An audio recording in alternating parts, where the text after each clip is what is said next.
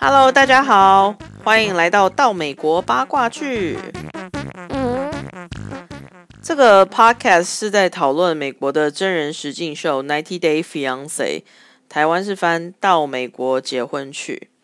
那在这边你会听到很多你不知道的八卦啊，还有暴雷和节目成员的后续一些近况。先来解释一下这个节目的名称。美国呢，它就是直接叫 Ninety Day Fiance，中文如果直翻的话，就是九十天未婚夫或是未婚妻。那为什么会取这样的名字？是因为他们这些情侣，他们要帮非美国籍的另外一半申请未婚夫、未婚妻签证，能够到美国的时候呢，这个签证名称叫做 K One 签证。那它的条件就是要你在九十天内必须要结婚，如果没结婚的话，那非美国籍那一半就必须要滚回自己的国家。所以美国就是直接叫 ninety day fiance，那台湾就是翻到美国结婚去，其实也是蛮有道理的啦。这个节目第一季呢播出的时候呢是二零一四年，是这里讲的第一季是在讲到美国结婚去这个主轴这个节目。他那时候播出的时候，因为它的主题非常创新，然后它又是主打真人实境秀，然后它就是呈现双方之间不同的文化差异啊，还有你恋爱很美好，可是你开始真实要近距离相处之后，会遇到一些现实层面的冲突问题，所以他那时候一播出的时候，变成美国收视率最高最高的实境秀。那他陆陆续续。就开始推出了很多不同的系列，毕竟这个收视率这么好。二零一六年，就是两年之后呢，他们推出了《Happily Ever After》，台湾是叫婚后篇。那顾名思义，它就是跟拍那些之前有结婚的那些情侣的后续生活。在隔一年，二零一七年八月的时候，他播了。Before the ninety days，这个是话说从头。话说从头，它就是从你申请签证前的那一段时间，他就开始跟拍。那大部分都是美国人那一方，他会去对方的国家跟对方见面或是相处，他就是拍这段日子。同一年，二零一七年呢，他推出了 What Now。What now？现在台湾翻译就是追踪片的样子。它这个本来是在 TLC 自己的串流平台 TLC Go 里面播出，那几个月后，它有在电视上面播出。像是最近我们看到大家最喜欢的那个 Lauren 跟 Alexi 他们生小孩那个系列，就是属于 What now。然后其中还有紫色玩具阿妈 Laura 跟帅气的阿拉丁。阿拉登、阿拉丁，那个也是属于 What Now 系列的。那它最新的一个系列就是 The Other Way，是离开美国结婚去，就是那些老外到国外追爱的一些故事。它是去年才开始，那台湾现在播是播第二季。好，在开始讲正事之前呢，先来个免责声明。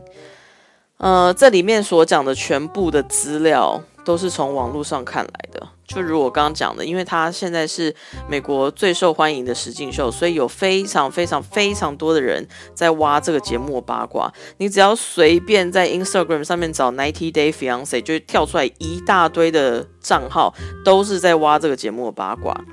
那我就是负责一个翻译的角色，然后来这边更新八卦。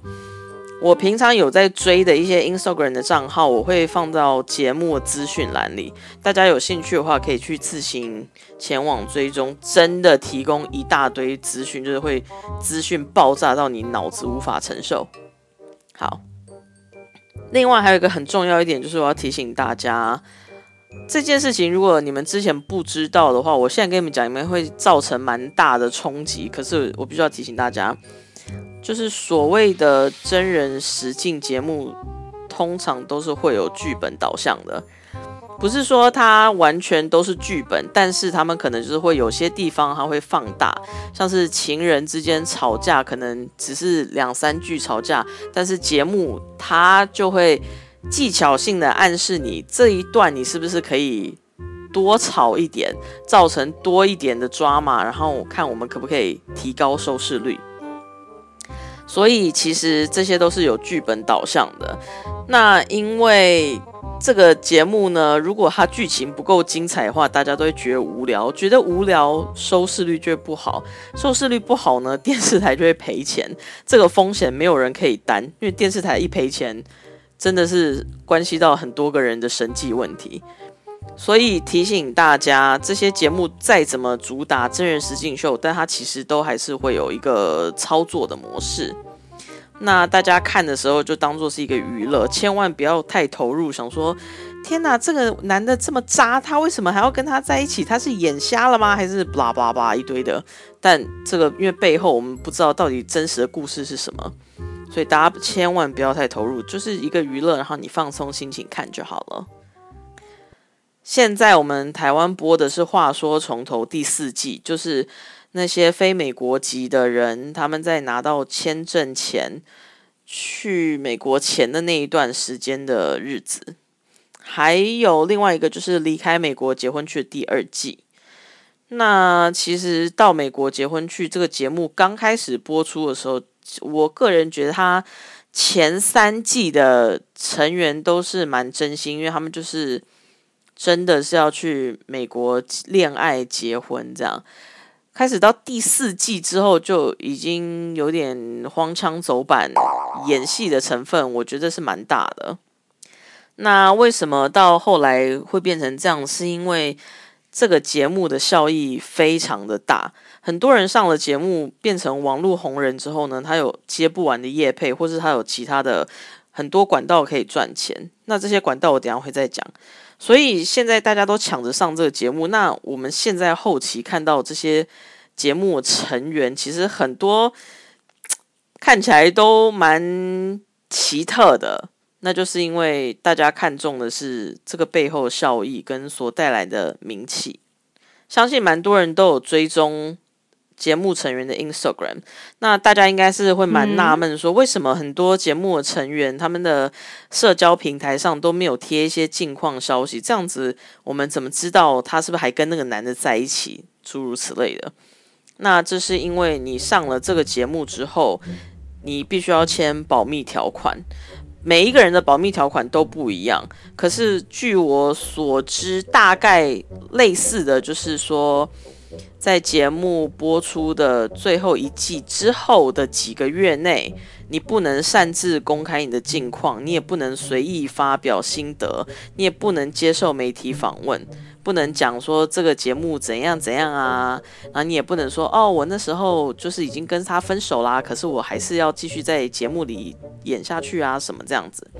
接受访问就是，除非你要有制作方他们同意才可以接受访问，所以这就是为什么大家都不太在社交平台上更新状况。加上很多就是我们现在比较熟悉的那些人，他其实后来他们都还是会陆续会被跟拍。那如果你后来还是会陆续被被跟拍的话，你如果是在你自己的页面上面爆雷的话，那当然之后就没有人要看了嘛。所以。大家都不太会更新他们的消息。那除了上述这一点之外呢，还有另外很重要的点，就是大家变成网络红人之后，他们赚钱管道变多了。其中有两个最常见的管道，一个叫做 Cameo，Cameo 它是一个网络平台，就是你只要假如说你今天生日，那你想要你很喜欢节目的，假装说。呃，哭包 Darcy，你很想要 Darcy 帮你录制一段祝你生日快乐的影片话，那你就是上那个网站跟他预约时间，然后付钱，他就会在你生日前传那个祝你生日快乐的影片给你。不然呢，你也可以要求跟他线上聊天，就是视讯聊天。那这些金额就是由他们自己而定，像是 Darcy 他。录一段影片的费用是五十块美金，然后女川普，我们最爱的女川普 Angela 阿妈，她是六十五块美金。前阵子才被诈骗的那个 Caesar 哥呢，他就是四十块美金。这个网站上几乎所有节目成员，你都可以在上面找到。那其实是一个还蛮不错的赚钱管道，因为你花个短短几秒钟录一段影片给粉丝，你就进账几十块美金。你一个月如果做个十个的话，那也是几百块美金，所以这个效益非常的大。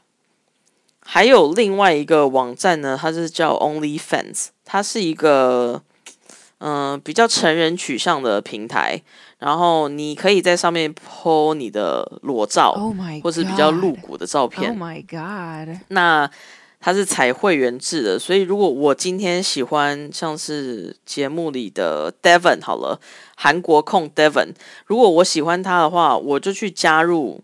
他这个网站的成员，那价格也是由他定。我可能一个月缴十块或二十块，我就可以看他在网站上所贴出的一些比较煽情的照片。